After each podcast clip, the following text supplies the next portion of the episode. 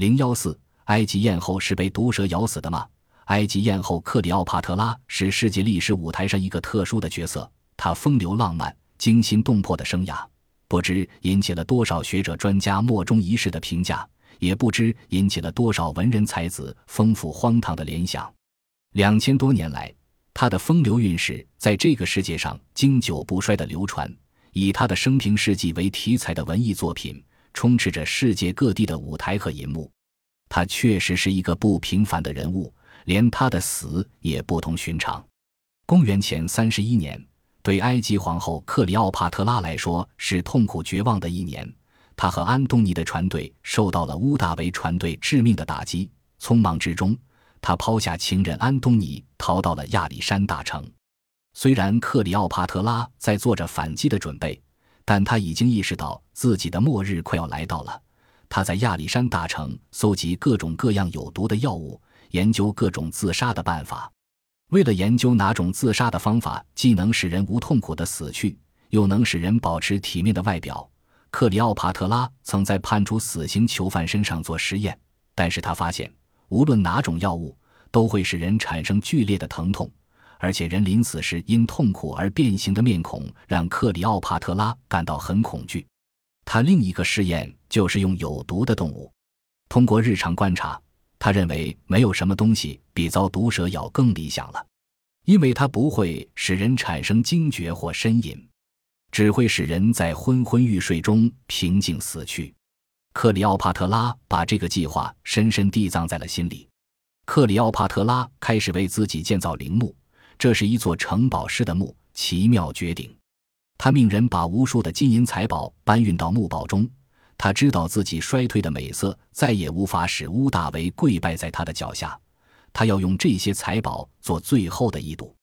乌大维也确实担心这位绝望的女王会将这些财富付之一炬，因此他率军进攻亚历山大城，开始把的军队驻扎在赫波德鲁姆。在这里，安东尼对乌大维做了一次拼命反击。当安东尼登上已经占领的高地时，他远远看见自己的舰队正吃进敌人，以为局势会有转机。没料到的是，当这些舰队靠近乌大维的舰队时，埃及人竟用桨向乌大维欢呼致敬。这简直对安东尼是一个致命的打击。他心灰意冷地说：“克里奥帕特拉欺骗了我，他的舰队已经投降了敌人，一切都完了。”安东尼跑回城里，对着城堡大叫：“克里奥帕特拉出卖了他！”克里奥帕特拉逃进了他的墓堡里，命令放下栅栏闸门。他派人告诉安东尼说他已经死了。安东尼相信了，万念俱灰，默默地走进屋内，迅速脱掉盔甲，拔剑自刎了。克里奥帕特拉让人把安东尼的尸体从窗户中送进墓堡。他看着这个与自己共同生活了近十年的亲人，心情非常痛苦。在恳求乌大维以后。克里奥帕特拉用埋葬国王的豪华仪式为安东尼举行了葬礼，在极其悲哀的情绪下，他陷入高烧中。他希望在这种借口下绝食，在完全没有干扰的情况下死去，但还是被乌大维识破了。乌大维清除了所有可以用来自杀的东西，罗马共和国时代的公民塑像。想到自己将要被带回到罗马游街，克里奥帕特拉彻底的绝望了。他给乌大维写了一封信，然后命令手下人为他准备沐浴。洗完澡，他吃了一顿丰盛的晚餐。正在这时，一个乡下模样的人给他送来了一篮子无花果。他让所有的人立刻出去，只留下两个侍女在身边。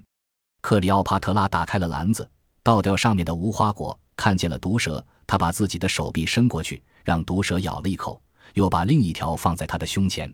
克里奥帕特拉以预先设计好的方式结束了自己的生命。克里奥帕特拉的信送到了乌大维的手里，乌大维急切地打开了信，看到了一位多情女子哀婉动人的祈求，恳求让他和安东尼埋在同一个坟墓中。乌大维马上意识到事情树因他而被称为维吉尔树，而且受到那些怀孕的妇女和刚生育的母亲极大的崇敬，他们常在这棵树下祈祷。维吉尔出生在意大利曼图亚恩蒂斯的一个农庄，童年是在克列蒙纳度过的。当时他的父亲依靠任职宫廷时节省的钱财，买了一座农场，从事养蜂工作。在静谧的农场里，那林野、那溪水，都给诗人留下了终生难忘的回忆和无比的快乐。十二岁以后，他先后在克列蒙纳、米兰和罗马受教育，对希腊、罗马作家，特别是诗人，有透彻的了解，并且在修辞学和哲学方面受过完备的训练。他的青少年时代是在内战中度过的，他的地产曾被退伍军人强占。后来大概经过有权势的友人斡旋后才收回。他对常年内乱深恶痛绝，对于军事和政治生活从不参与。成名后，他很少去罗马。每当在大街上人们尾随他指指点点时，他便就近躲入人家避开他们。甚至当罗马大帝屋大维将一个流放者的财产赠与他时，他也没有接受。维吉尔身材高大魁梧，面色黝黑。有一副农人的相貌，但是他的健康情况并不好，特别是常患胃病、喉病及头痛病，还有出血现象。可能由于这方面的原因，他终身未娶，只是爱男性少年，尤其钟爱受过教育的塞贝斯和亚历山大。在他一生大部分的时间里，他的言语和思想都非常贞洁，以至于他在那不勒斯被大家称作处女。他几乎像一位隐士。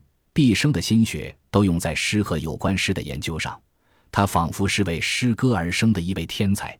据研究，维吉尔第一次尝试作诗时仍然是个孩子，他写了关于一个名叫巴列斯达的男教师的两行诗。此人因有抢劫的坏名而被石头砸死。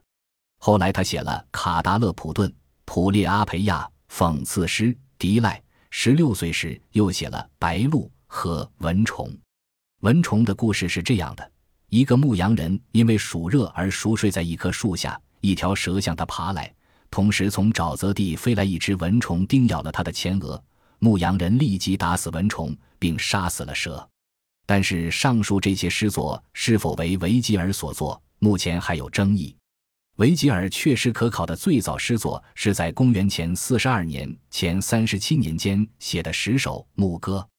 这些牧歌是田园的速写，是罗马有史以来最富旋律美的六行诗，充满了哀思的柔情与罗曼蒂克的热爱。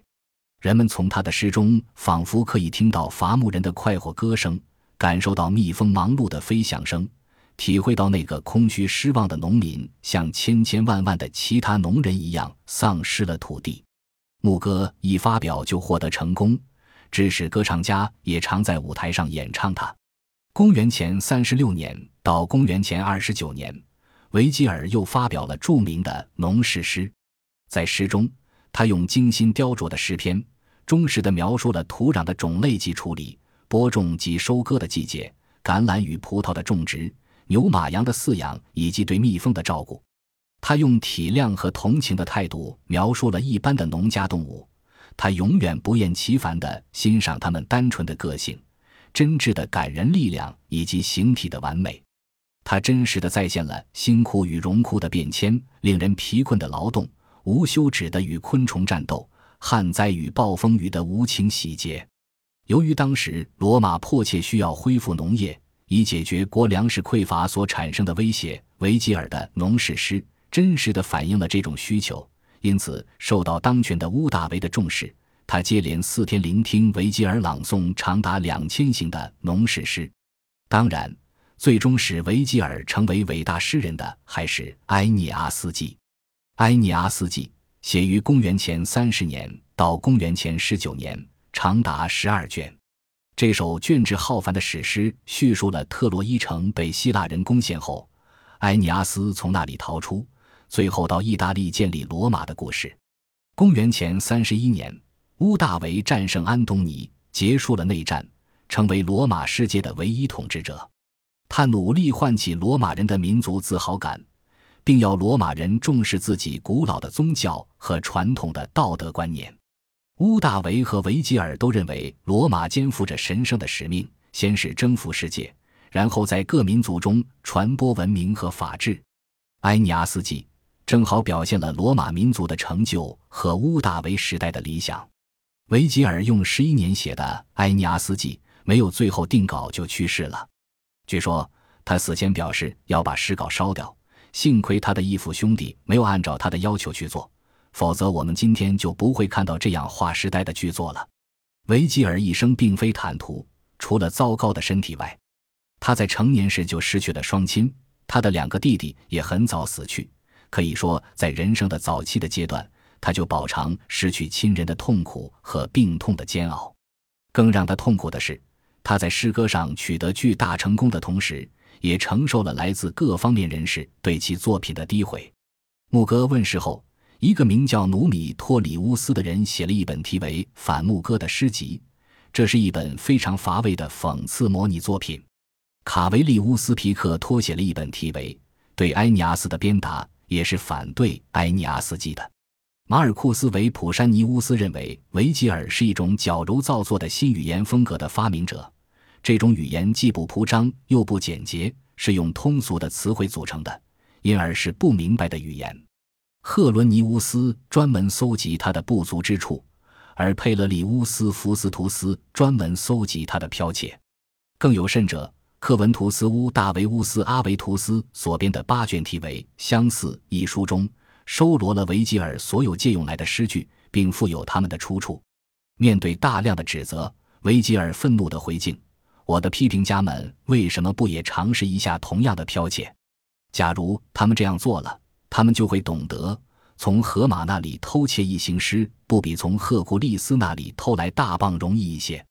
也许正因为这些毫无道理的指责，维吉尔才决定临终前把《埃尼阿斯纪》焚毁。到了后世，维吉尔的作品才真正受到公正的待遇，他的诗成为人们学习拉丁文的必读课本。到了中世纪，基督教徒又用《埃尼阿斯纪》的内容去附会他们的教义，如预言基督的诞生。意大利的但丁在《神曲》中把维吉尔当成把作者从地狱和炼狱引到天国门口的向导。英国的米尔顿的著名作品《失乐园》就完全以《埃尼阿斯纪》为楷模。维吉尔的诗歌终于被公认为在形式和伦理内容上都达到了尽善尽美的境界。